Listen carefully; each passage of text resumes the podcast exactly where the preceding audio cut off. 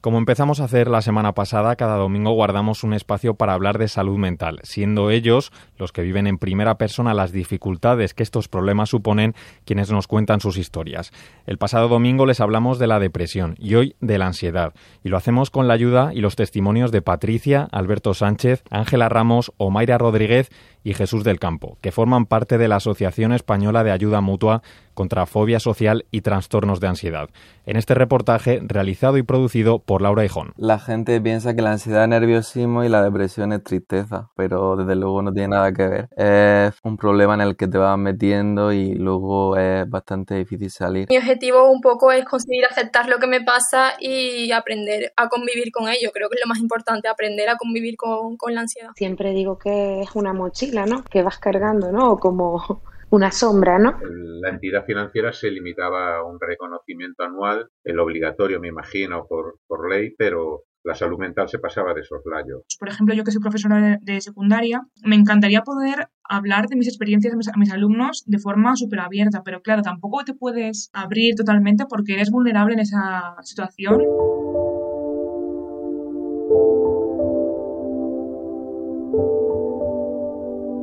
Empecé a sentir ansiedad eh, cuando tenía 17 años, estaba en segundo de bachillerato. Ángela Ramos, trabajadora social. Y empecé a tener síntomas, pero yo me creía pues que era otra cosa, alguna enfermedad, algún resfriado, cualquier cosa. Mareos, empecé a tener taquicardias, fatiga, pero mis padres lo vieron bastante claro y me llevaron al psicólogo. Entonces fue él el que me lo confirmó.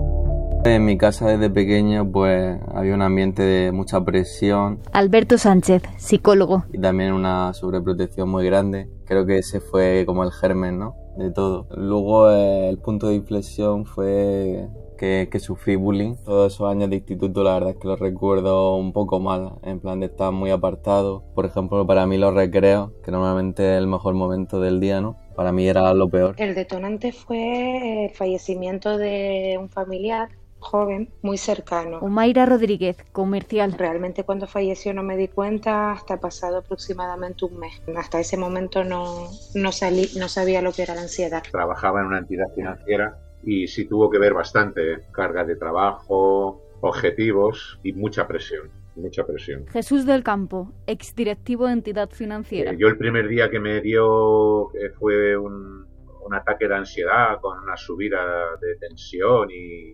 palpitaciones y tal, fue una mañana que no me, no me encontraba a gusto. ¿eh? Un ataque de ansiedad, pero que, ojo, ojo que se había encendido una luz roja en el tablero de mandos. Cuando tenía nueve años, yo no lo identificaba, de hecho, pensaba que tenía algún problema con, la, con los pulmones, que no podía respirar, y fui a urgencias varias veces, y allí fue donde dijeron que no tenía ningún tipo de problema. Patricia Ruiz, profesora de secundaria. Y luego ya más adelante, cuando era más adolescente, me encontraba mal, estaba en clase y me quería ir de clase, entonces yo realmente, yo qué sé, yo creo que ni siquiera sabía lo que era la palabra ansiedad o, o tampoco lo asociaba, no sabía ponerle nombre a lo que me estaba ocurriendo. O sea, realmente son síntomas físicos empieza a darme mareos, empieza a entrarme fatiga, me pongo muy nerviosa y me preocupa sobre todo el ser juzgada, el que me pase algo y ser juzgada por los demás. Y recuerdo una noche que, que pensaba que, que, iba a tener un infarto, ¿no? Y al final tuve que avisar a mi madre de que estaba bastante mal y, y pensaba que me, me, iba a dar algo. Que con este tipo de problemas es difícil pedir ayuda. Puedes aguantar hasta que te estás muriendo, que, que es muy, muy complicado cuando te toca vivirlo por primera vez, tú no crees que tengas ansiedad, ni siquiera se te pasa por la cabeza. Y más que yo era, bueno, pues un directivo, vamos, un directivo, un directivillo, un sargentillo dentro del organigrama, pues sí nos estaban preparando, pero era desde el punto de vista comercial. Pero de cara a salud, ya no digo salud mental, sino la salud, únicamente existían los preceptivos reconocimientos médicos anuales, analíticas, tensión, y preguntarte en 10 minutos un médico que cómo te encontrabas. Cuando era más, más joven, ¿no? Pues yo me veía muy mal a nivel físicamente, pues me veía fea, me veía pues muy mal, ¿no? No me gustaba y eso me generaba mucha ansiedad y estaba continuamente luchando con mi cuerpo. Cuando han pasado los años he visto fotos y luego me he dado cuenta de que no era así, o sea, me he visto las fotos y me he dado cuenta de que era simplemente una distorsión. Me da mucha rabia el no haber podido dar cuenta en ese momento y de haber sufrido innecesariamente. He recibido muchísimos comentarios, tanto del tipo te decía antes, falla tontería,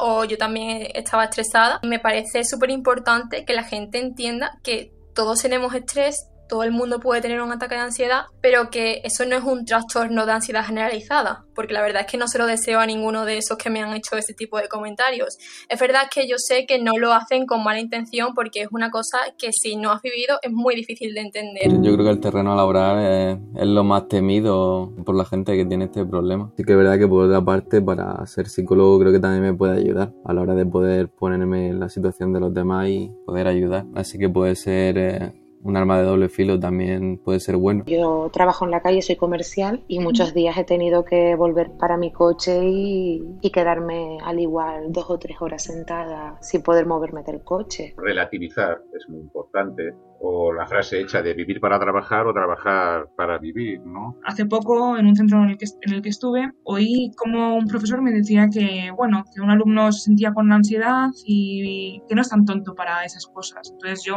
me sorprendí mucho porque para mí no ser tonto tener ansiedad. O sea, no es porque seas tonto, es porque no sabes gestionar las emociones o porque te han sobrepasado. Que es algo que, que me costó mucho, aceptar que es algo que me va a acompañar toda la vida. Mi madre quiere que esté bien, ¿no? Entonces a veces pues me dice que a ver si es posible, ¿no? Si hay, a ver si mejoro y, y claro, yo le digo que ojalá mm, yo pudiera decidir, venga, hoy voy a estar bien, pues no voy a ir a ningún médico y no pago dinero. Sinceramente te digo que yo también era un poco ignorante antes de padecerla. Y ahora me doy cuenta de muchas conversaciones que tuve con otras personas, lo que esas personas me decían, que sentían y que yo no entendía en su momento.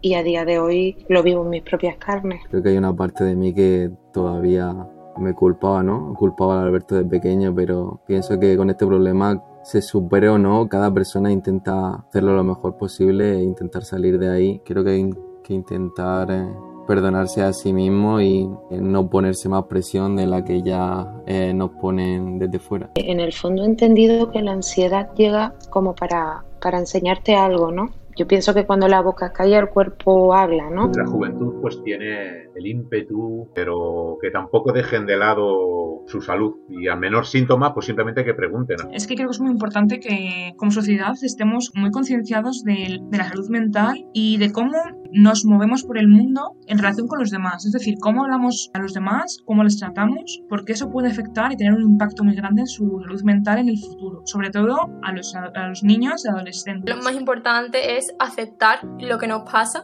y no luchar con la ansiedad ni con nosotros mismos, sino saber que está ahí. Cada persona tiene una cosa distinta y a nosotros nos ha tocado esto, pues ya está, hay que asumirlo y convivir con ello. Que no tengan miedo, que hablen y que pidan ayuda, que no se sientan solos, que, que de todo se sale, que es algo que es un proceso muy largo y muy complicado, pero que, que se puede.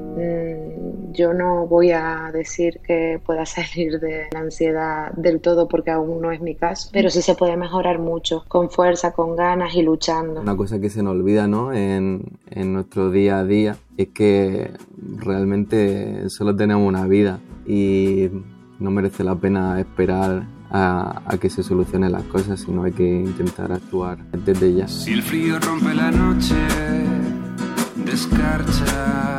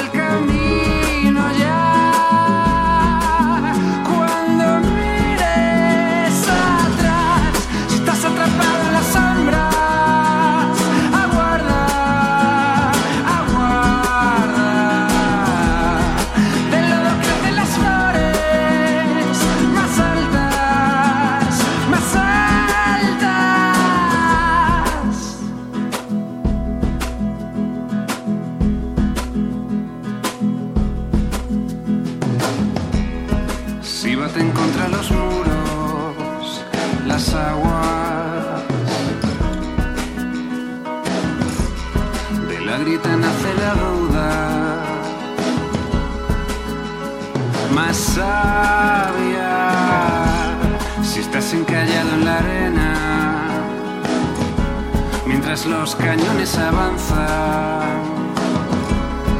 Pronto te darás cuenta